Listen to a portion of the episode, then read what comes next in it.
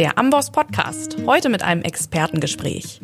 Wir laden Spezialisten aus verschiedenen Fachgebieten zu uns ein und sprechen über aktuelle medizinische Themen. Heute am Mikrofon ist für euch Johanna, Ärztin aus der Amboss-Redaktion.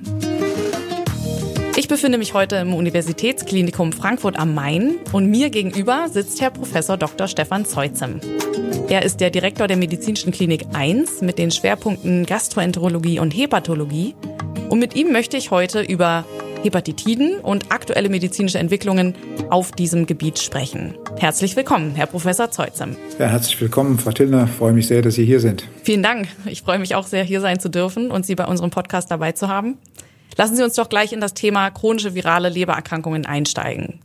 Die WHO hat vor circa drei Jahren den Plan ausgerufen, bis 2030 virale Hepatitiden als eine der weltweit größten Gesundheitsbedrohungen zu eliminieren. Je nach Typ kann es sich ja dabei auch um chronische Verläufe handeln, teilweise ohne Möglichkeiten der Ausheilung. Was genau möchte die WHO denn erreichen? Vielleicht können Sie uns aufklären. Zunächst sollte man mal nochmal die verschiedenen Virushepatitiden differenzieren. Wir haben die Virushepatitiden, die eigentlich immer ausheilen. Das ist die Hepatitis A und E. Und wir haben zwei Hepatitis-Typen, die chronifizieren können. Das ist die Hepatitis B. Die kann nochmal super infiziert sein mit dem Delta-Virus, muss es aber nicht. Und die Hepatitis C. Und die äh, Weltgesundheitsorganisation hat wirklich einen äh, sehr kräftigen Aufschlag gemacht, muss man sagen, mit einer ganz klaren Ansage, was sie im Bereich der Hepatitis B und der Hepatitis C erzielt sehen möchte. Kann Ihnen mal ein paar Zahlen nennen. Ähm, bis 2030 möchte die WHO zum Beispiel, dass 90 Prozent aller Kinder weltweit eine Hepatitis B-Impfung nach der Geburt erhalten. Ähm, die WHO möchte, dass 2030 100 Prozent aller Blutspenden gescreent werden auf Hepatitis B und C. Dass aber auch in den Ländern, die sich noch in der wirtschaftlichen Entwicklung befinden, die Blutkonserven gescreent werden, dass sichere ähm, Einmalbestecke ähm, verwendet werden in Krankenhäusern, aber auch bei Drogensüchtigen, dass die Einmalnadeln, Einmalspritzen haben, um die Übertragung zu verhindern. Und hier hat die WHO ein Ziel von 90 Prozent ausgegeben. Und die WHO möchte zum Beispiel auch, dass wir bis 2030 erreichen, dass 90 Prozent aller mit dem Hepatitis C-Virus infizierten Menschen dieses wissen und dass von diesen dann auch 80 Prozent tatsächlich behandelt werden, was dann tatsächlich in einer immensen Heilungsrate der infizierten ähm, Menschen letztlich resultieren würde. Also es handelt sich in der Tat um äußerst hochgesteckte, sehr ambitionierte Ziele. Und Sie sprachen es an, es geht zu einem großen Teil um Prävention mit Fokus auf den Risikogruppen, die Drogenabhängigen oder Drogenkonsumenten und Empfänger von Bluttransfusionen. Und nicht nur die Primärprävention, sondern auch um Sekundärprävention geht es, also eine frühestmögliche Erkennung der Infektion. Wie weit sind wir denn bereits, um diese Ziele zu erreichen? Also da haben Sie die eine Seite, das ist die Medizin. Und Sie haben die andere Seite, das ist die Gesundheitspolitik. Sie haben auf der medizinischen Seite wirklich alle Voraussetzungen. Die Erkrankung Hepatitis C ist einfach zu diagnostizieren. Es ist ein einfacher Antikörpertest, der ist preiswert. Den können Sie sogar in einer Speichelprobe durchführen. Das könnte quasi in der Apotheke äh, gemacht werden und braucht nicht mal einen Arztvorbehalt. Und die Medikamente für die Patienten, die heute als infiziert identifiziert werden, sind exzellent. Sie können heute mit einer Therapiedauer von acht bis maximal zwölf Wochen fast 99, wenn nicht sogar 100 Prozent aller Patienten heilen und das Ganze quasi ohne irgendwelche Nebenwirkungen. Es sind hervorragend verträgliche Medikamente. Man spricht nicht zu Unrecht davon, dass das wirklich eine Revolution in der Therapie gegeben hat, gerade wenn man sich zurückerinnert, dass vielleicht noch vor zehn Jahren die Therapiedauern anderthalb Jahre waren, die Heilungsraten unter 50 Prozent waren und die Nebenwirkungen wirklich äh, schlimm gewesen sind, dass die Menschen unter der Therapie wirklich ganz massiv gelitten haben. Alles vergessen heute eine der einfachst durchzuführendsten Therapien mit den höchsten Erfolgsraten. Worauf Sie sich beziehen, das sind nur nochmal zur Erklärung für unsere Zuhörer die interferonfreien, direkt antiviral wirksamen Substanzen, Directly Acting Antiviral Agents, kurz DAAs. Und diese Substanzen haben nach der Zulassung der ersten Wirkstoffe vor weniger als zehn Jahren zu einer rasanten klinischen Entwicklung der Therapie, zu einem unglaublichen Durchbruch, einer Revolution, wie Sie es beschrieben haben, geführt eine Revolution zumindest in dem, was theoretisch therapeutisch möglich ist. Aber dann kommen wir zur gesundheitspolitischen Seite. Und da gibt es große Unterschiede. Da gibt es Länder, die machen hervorragende Arbeit. Und man denkt dann immer, das sind wahrscheinlich Länder wie entwickeltes Land, Schweden oder Deutschland oder die Schweiz. Nein, nein, nein. Die richtig guten Länder, die eine hervorragende Arbeit leisten, gesundheitspolitisch, sind Länder wie zum Beispiel Georgien, sind Länder wie Ägypten. In Ägypten zum Beispiel fahren heute Hepatitis C Behandlungsbusse in ein Dorf im Nildelta hinein, untersuchen in einem Vormittag jeden Bewohner dieses Dorfes, haben bis 12 Uhr alle infizierten Patienten in diesem Dorf identifiziert und ab 1 Uhr sind alle infizierten Patienten gleichzeitig auf der Therapie für diese, ähm, für diese Erkrankung.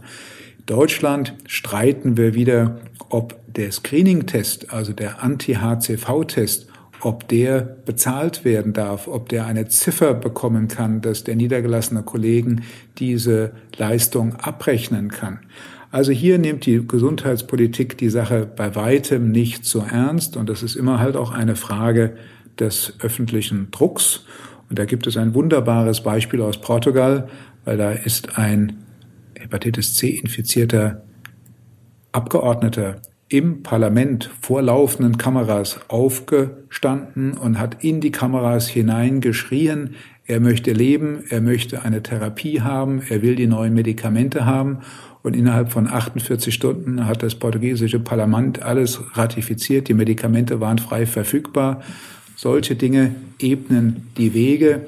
Ansonsten haben wir gerne in vielen Ländern auch hier Verhinderungs- und Verzögerungstaktiken, die nicht zu rechtfertigen sind. Das sind natürlich Hindernisse, die dem praktizierenden Mediziner hier von Seiten der Gesundheitspolitik in den Weg gestellt werden ein Beispiel unter vielen, wo zum Leidwesen der Patienten über gesundheitsökonomische Aspekte diskutiert wird. Interessant und lohnenswert aber auf jeden Fall immer wieder der Blick über die Grenzen. Ein schönes Beispiel für hervorragende Arbeit, von dem Sie hier berichtet haben. Vielen Dank.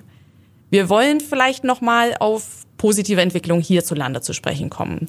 Und an dieser Stelle sollten wir das deutsche Hepatitis C-Register, kurz DHC-Register erwähnen in welchem seit 2014 Real-World-Daten von Patienten mit chronischer Hepatitis C dokumentiert werden. Welche Ergebnisse konnte man hier bereits aus den erhobenen Daten auswerten? Wenn Sie Ergebnisse hören, dass jemand sagt, in der Zulassungsstudie sind 99 Prozent aller Patienten geheilt worden, dann wird man medizinisch, wissenschaftlich so skeptisch, wie wenn in Nordkorea ein Präsident mit 99 Prozent oder 100 Prozent der Stimmen gewählt wird. Man ist so ein bisschen skeptisch, stimmt das? Und wir haben, um zu dokumentieren, dass diese Ergebnisse tatsächlich auch in der realen Welt umgesetzt werden können, mit der Deutschen Leberstiftung ein großes Register gegründet, in dem über 400 der großen Praxen in Deutschland und Kliniken ihre Behandlungsergebnisse der wahren Welt dokumentiert haben. Und wir können in diesem Register zeigen, dass tatsächlich die Ergebnisse der Zulassungsstudien auch in der realen Welt, in der Praxis erreicht werden und die Heilungsraten genauso hoch sind wie in den Zulassungsstudien. Das ist eine immense, eine immense Dokumentation von Qualität und hat auch sehr substanziell zur wissenschaftlichen Erkenntnissen beigetragen. Wir haben mittlerweile über 20 Originalarbeiten aus diesem Register publiziert. Es zeigt also, dass Qualitätssicherung und wissenschaftliches Arbeiten sehr wohl möglich sind und solche Register einen sehr, sehr hohen Wert haben. Ich möchte noch mal eine Lanze für diese Register insbesondere treffen, weil Sie müssen immer davon ausgehen, dass so eine Zulassungsstudie in der Regel vielleicht 1000, 2000, mal vielleicht 3000 Patienten beinhaltet. Das heißt, wenn Sie eine Nebenwirkung haben, eine schwere Nebenwirkung haben, die vielleicht nur bei jedem zehntausendsten Patienten auftritt, dann werden Sie das nicht unbedingt in so einer Zulassungsstudie merken. Und deswegen sind diese Register extrem wichtig, weil sie auch die seltenen Nebenwirkungen identifizieren können und wir sind sehr glücklich, dass diese Therapien bislang keine schwerwiegenden, seltenen Nebenwirkungen gezeigt haben. Also sie wirklich sehr sicher sind und das nochmal bestätigt in der realen Welt. Wunderbar. Das ist ein schönes Beispiel, dass es auch in der medizinischen Forschung möglich ist, eine große Datenmenge zu sammeln und hieraus dann natürlich dementsprechend wesentlich zuverlässigere Ergebnisse zu erzielen. Und hierbei auch wieder die Wirksamkeit und Bedeutung der Directly Acting Antivirus bestätigt werden konnte. Wer hier übrigens an den Publikationen aus dem Register, die Sie erwähnt haben, interessiert ist, dem stehen auf der Seite der Deutschen Leberstiftung die wichtigsten Fakten zum Download zur Verfügung. Und auch an unserem Studium-Telegramm wird die eine oder andere zukünftige Publikation sicherlich nicht vorbeikommen und Abonnenten werden hierüber dann natürlich auch informiert. Herr Professor Zeutzim, Sie haben hier bereits einiges erwähnt, aber vielleicht geben Sie uns noch mal einen Ausblick. Welche weiteren Herausforderungen liegen noch vor uns in der Bekämpfung der Hepatitis C? Wir sollten uns nochmal vergegenwärtigen, wer tatsächlich Hepatitis C infiziert wurde. Das sind im Wesentlichen zwei Gruppen. Das sind vor der Entdeckung des Virus, das Virus wurde 1989 entdeckt, waren das Übertragungen mit Blut, Blutprodukten. Und wenn Sie mal in die 70er Jahre zurück sich versetzen, da ist Blut transfundiert worden, als wäre das ein Aspirinmedikament großzügig in großen Mengen. Und zu dieser Zeit in den 70er Jahren war allein in Deutschland jede 200. Blutkonserve mit Hepatitis C infiziert. Hatten Sie also einen Autounfall und haben nach diesem 50 Konserven als ähm, entsprechend schwer verletzter Patient bekommen, dann hatten sie schon 25 Prozent Chance, sich an Hepatitis C zu infizieren. Auch die aufkommenden Operationen am Herzen waren sehr stark verbunden mit der Transfusion von Blut und Blutprodukten. Das heißt, der Herzchirurg wusste sehr wohl, so nach vier bis sechs Wochen, das ist die Inkubationszeit des Hepatitis C-Virus, wird der Patient gelb, da muss er möglichst schon entlassen werden. Später wusste man, die haben sich alle Hepatitis C infiziert. Also dort ist im Gesundheitswesen ungewollt ein ganz großer Teil von Menschen infiziert worden. Nicht nur ein Hepatitis C-Problem, wir kennen das in anderen Gebieten natürlich auch für HIV. Und dann haben wir eine zweite Gruppierung, das sind Patienten, die Drogen injizieren und halt Männer, die Sex mit Männern haben, die auch einfach über etwas gefährlichere Sexualpraktiken zu höheren Übertragungsrisiken des Virus neigen. Das sind heute die beiden Gruppierungen, die die größte Rolle spielen, quantitativ, aber ganz sicher die Menschen, die Drogen konsumieren. Und jetzt wissen wir sehr gut, dass Menschen, die abhängig sind, die Drogen konsumieren, eine extrem hohe Rate haben auch über Beschaffungskriminalität, über andere Gesetzesvergehen für kürzer oder länger im Gefängnis zu landen. Deswegen wissen wir, dass die Gefängnisse, die viele Ex- oder noch Drogenkonsumenten ähm, äh, aufnehmen, zu 30, 40 Prozent Hepatitis C infizierte Insassen haben. Also eines der effektivsten Möglichkeiten, Hepatitis C zu behandeln, wäre eigentlich, jeden Menschen, der in den Knast geht, zu testen und ihn dort zu therapieren. Das Problem in Deutschland ist allerdings, dass für die Kosten der Therapie im Gefängnis nicht die Kasse aufkommt, sondern ein Budget des jeweiligen Landesjustizministeriums. Und die haben kein Geld, wenig Motivation und dort wird es nicht gemacht. Aber es wäre der effektivste Weg. Jetzt sagen viele zumeist sehr konservative Politiker, warum sollen wir denn Drogenabhängige tatsächlich behandeln? Die werden doch ohnehin nicht alt, die haben doch so viele Erkrankungen, was haben wir denn da überhaupt für eine gesellschaftliche Verpflichtung? Ich kann nur sagen, diese gesellschaftliche Verpflichtung ist immens hoch, weil diese Menschen tatsächlich das Virus übertragen. Und es gibt so viele Menschen, auch Kinder sehr bürgerlicher Haushalte, die mal im Studium irgendwo mit Drogen in Kontakt kommen und sich genau an dieser Stelle mit Hepatitis C infizieren. Wir tun also sehr gut daran, in diesen Gruppierungen alles zu unternehmen, die Prävalenz, die Häufigkeit der Hepatitis C zu reduzieren, weil nur so tatsächlich diese Epidemie eingedämmt werden kann und das Virus in einem Land, in einer Region tatsächlich eliminiert werden kann. Ja, sehr interessant. Das sind wieder wichtige Angriffspunkte der Gesundheitspolitik, ohne die es definitiv nicht geht, wenn wir die Hepatitis C erfolgreich eliminieren wollen. Jetzt haben wir uns ausführlich über die Hepatitis C unterhalten. Ich würde zum Abschluss dieses Themas noch einmal gerne auf die Hepatitis B zu sprechen kommen. Bei diesem Typ haben wir beim chronischen Verlauf ja noch keine Möglichkeit der Ausheilung, beziehungsweise genau gesagt keine Eliminierung des Virus aus dem menschlichen Körper, was einer Besonderheit der viralen DNA geschuldet ist. Nun wurde auf dem diesjährigen International Liver Congress eine neue Studie mit vielversprechenden Ergebnissen für die Therapie vorgestellt. Also wir haben mit dem Hepatitis B-Virus ein Virus, was Sie quasi nie komplett bei einem infizierten Patienten eliminieren können. Das, was Sie erreichen wollen, ist eine Kontrolle des eigenen Immunsystems auf das Virus und die Vermehrung des Virus maximal zu minimieren. Ganz herauskriegen Sie es wohl wirklich nicht.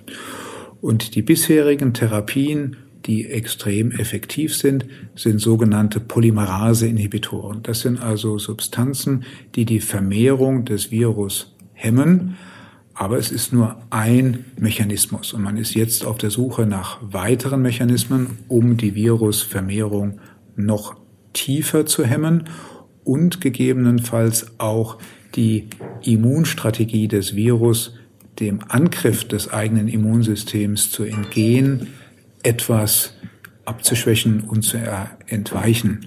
Und da gibt es verschiedene Strategien. Da gibt es die sogenannten Core Assembly Inhibitoren, sehr potente Substanzen, die mittlerweile weit in der Phase 2 vorangeschritten sind, weitgehend sicher sind und auch die äh, Virusreplikation immens hemmen. Aber es gibt auch eine Reihe von molekularen Therapieaspekten, das heißt, man versucht mit Antisens-DNA oder schneidenden RNA-Molekülen tatsächlich auch die Erbsubstanz des Hepatitis B-Virus in den Leberzellen zu zerstören.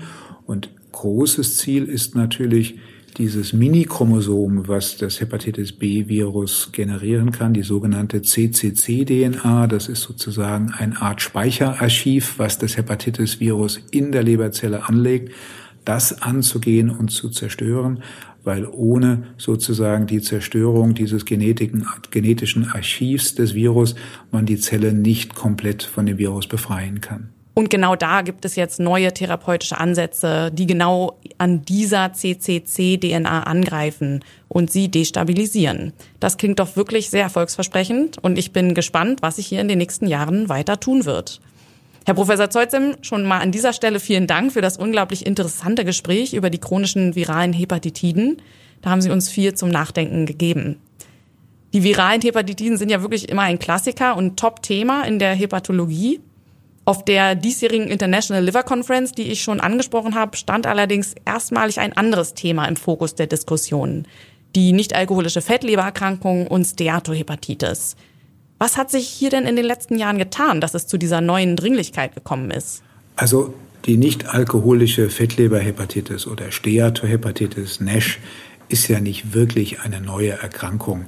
Sie ist ein bisschen mehr jetzt in den Fokus gerückt, weil auch die ersten diagnostischen und therapeutischen Ansätze entwickelt werden. Es ist aber ein Riesenmassenproblem. Die NASH, müssen Sie sich so vorstellen, ist quasi die Organmanifestation des metabolischen Syndroms an der Leber. Und das metabolische Syndrom hat ja viele Facetten. In der Regel die wichtigsten Facetten des Übergewicht, der Typ-2-Diabetes, der Bluthochdruck, die Fettstoffwechselstörung, die Hyperurikämie, die Gicht, aber halt auch die Fettleber und damit verbunden auch die erhöhten Risiken für den Herzinfarkt und den Schlaganfall. Und wir wissen zunehmend, dass tatsächlich die Fettleber eine Art Warnsystem ist für Patienten, dass sie einem erhöhten kardiovaskulären Risiko ausgesetzt sind. Also es macht schon absolut Sinn, aus einem gesamtgesundheitlichen Aspekt diese Patienten zu identifizieren. Aber neben dem Warnsymptom für die kardiovaskulären Risiken kann auch die NASH selbst zu einer NASH-Zirrhose, also einer Leberzirrhose, sich weiterentwickeln und die Patienten tatsächlich an den Komplikationen der Leberzirrhose versterben. Und aus beiden Aspekten, dem leberbezogenen, aber auch dem kardiovaskulären Risiko, sind diese Fettleberhepatitiden zunehmend in den Mittelpunkt gerückt. Und wenn Sie jetzt aber auch mal schauen, wie es in den letzten 30 Jahren die Gewichtsentwicklung in der westlichen Welt entwickelt hat, wie die Häufigkeitszunahme des Typ 2 Diabetes sich entwickelt hat, dann werden Sie sich bewusst, um welches Massenproblem es sich hier handelt. Es mag vielleicht insgesamt für einen Patienten mit einer Fettleber nur ein, sagen wir mal, zehnprozentiges Risiko sein, eine NASH-Zirrhose oder Komplikation dieser NASH-Zirrhose zu entwickeln. Aber wenn Sie die Menge der Patienten in der westlichen Welt anschauen und interessanterweise nicht nur der westlichen Welt, wir sehen diese massiven Gewichtszunahme auch sehr wohl in Ländern, die sich in einem wirtschaftlichen Entwicklungsprozess befinden, massive Gewichtszunahmen in der Bevölkerung in Ländern wie Indien, äh, im asiatischen Raum, Südamerika und äh, dort ist diese, diese Krankheitsbelastung durch die Fettleberhepatitis, metabolisches Syndrom, Typ 2 Diabetes, eine immense Belastung für das Gesundheitswesen. Das heißt, auch aus einem gesundheitsökonomischen Aspekt wäre hier vor allem eine bessere Prävention sowie ein frühzeitiges Screening notwendig. Eben umso früh wie möglich, nachdem erkannt wurde, eine Fettleber liegt vor, sekundärpräventive Maßnahmen einzuleiten und so eine Progression zu verhindern?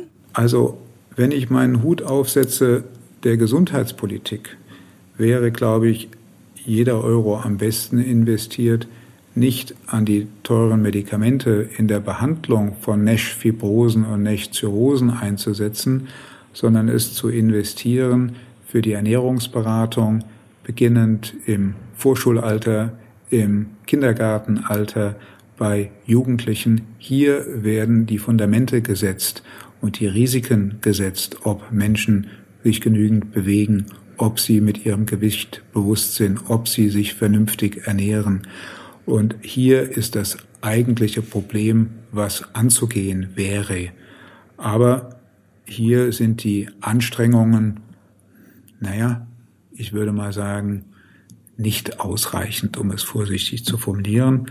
Und umgekehrt werden natürlich Milliarden investiert in die Entwicklung von Medikamenten, um dann Spätstadien, die eigentlich verhinderbar gewesen wären, wäre man früh genug vernünftig in der Ernährung, in seiner körperlichen Aktivität, dann zu behandeln, um dann weitere Komplikationen zu verhindern.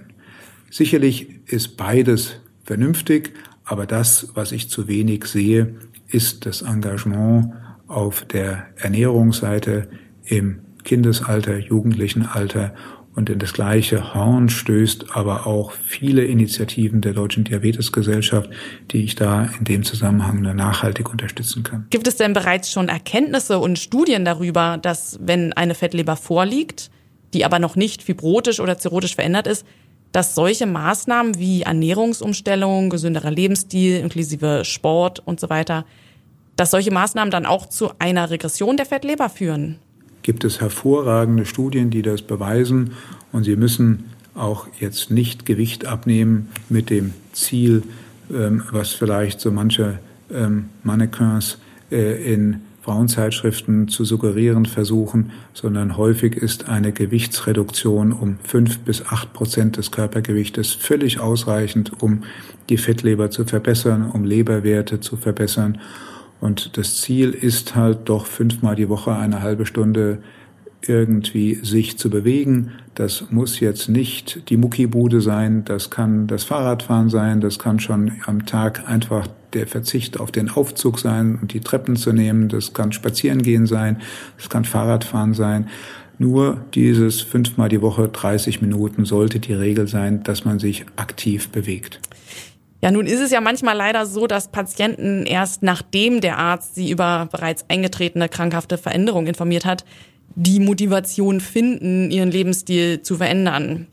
Wird denn aktuell in einer Routineuntersuchung beim Arzt bereits nach diesen ersten überhaupt zu erkennenden Veränderungen der Leber gescreent? Wie sieht das aus?